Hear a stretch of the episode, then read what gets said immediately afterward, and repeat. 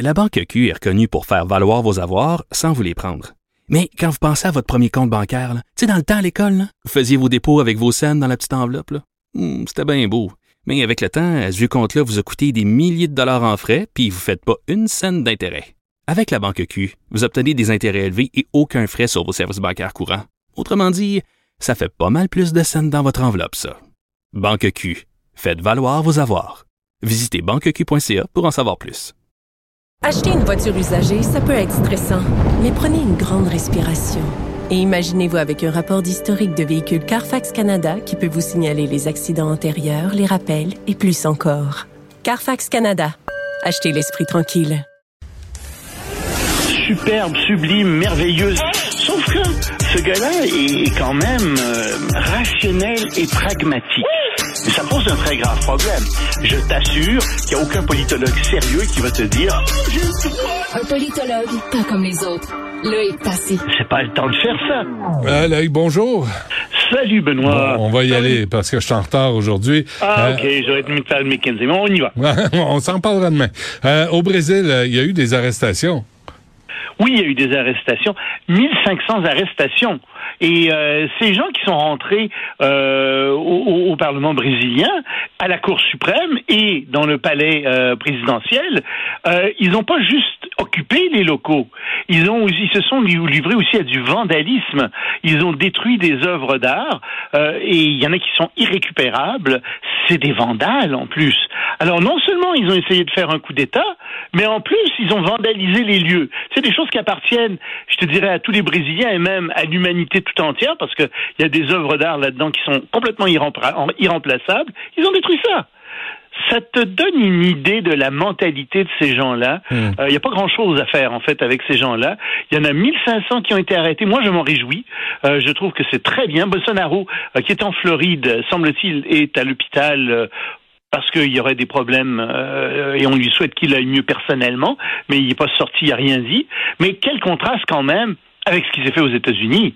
Tu sais, aux États-Unis, on n'a pas encore arrê- arrêté tous les gens qui sont entrés au Capitole. Ben oui. Puis on a traîné. Hmm. Puis, tu sais, on n'a pas dit, euh, ah, ben vous savez, euh, non, peut-être. Ben, non, non, au Brésil, tout de suite, c'est une atteinte aux institutions. On ne peut pas faire ça. Vous avez la liberté de, euh, de manifester, de dire ce que vous voulez, Hmm. mais attention, venez pas jeter en bas les institutions démocratiques. Vous n'avez pas le droit de faire ça. Ouais. Euh, le message est clair, hein? Ah, je, trouve que le message est clair et je trouve que euh, le gouvernement du Brésil donne l'exemple. C'est ça qu'il faut faire. Il n'y a pas à attendre. Et tu vois, s'ils avaient fait ça aux États-Unis, on n'aurait peut-être pas eu au Canada euh, les idiots qui sont venus manifester à Ottawa, qui ont occupé Ottawa en klaxonnant, en dérangeant les gens pendant des jours entiers. Ils ont pris la ville en otage, le centre-ville en otage. Il n'y aurait peut-être pas eu euh, ce qu'il y a eu au Brésil. Il n'y aurait peut-être pas eu ces gens qui ont déferlé sur le Parlement brésilien. Hmm. Et en Ukraine?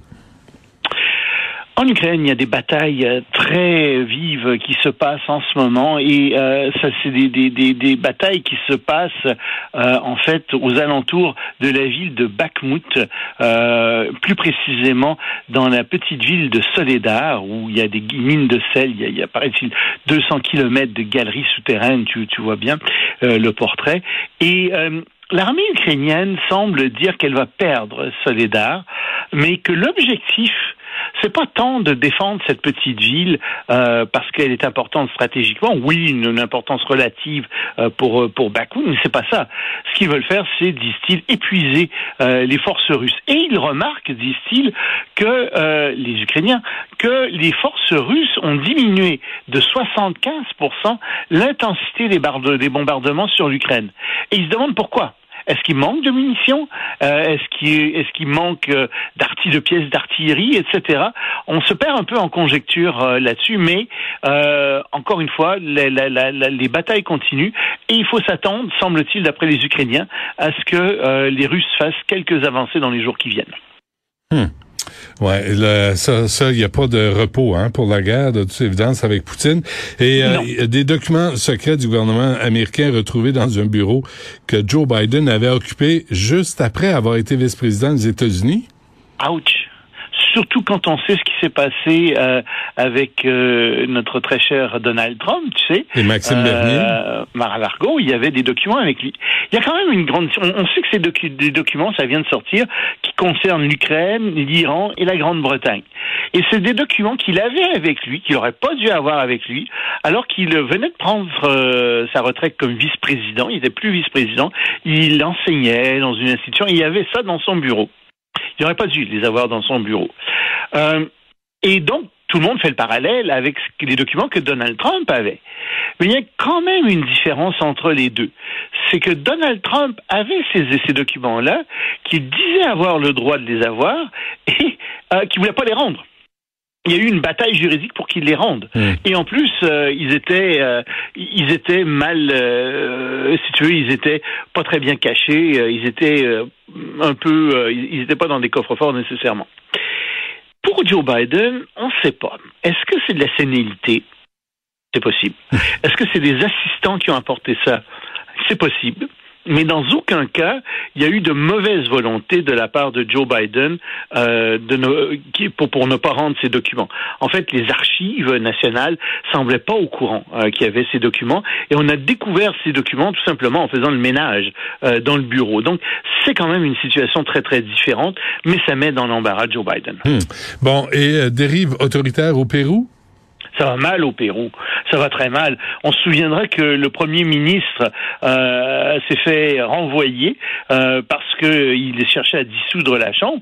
Et euh, il y a une, un nouveau président. Le, le président, en fait, c'était le, président qui s'est fait renvoyer, Dina euh, Bolarte.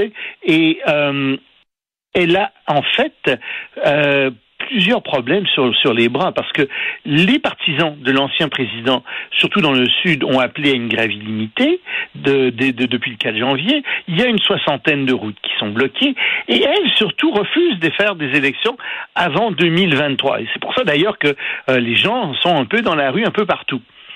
Le problème, c'est qu'il y a au Parlement euh, du Pérou des gens qui sont très très à droite et qui commencent maintenant à intimider les journalistes, à emprisonner les journalistes.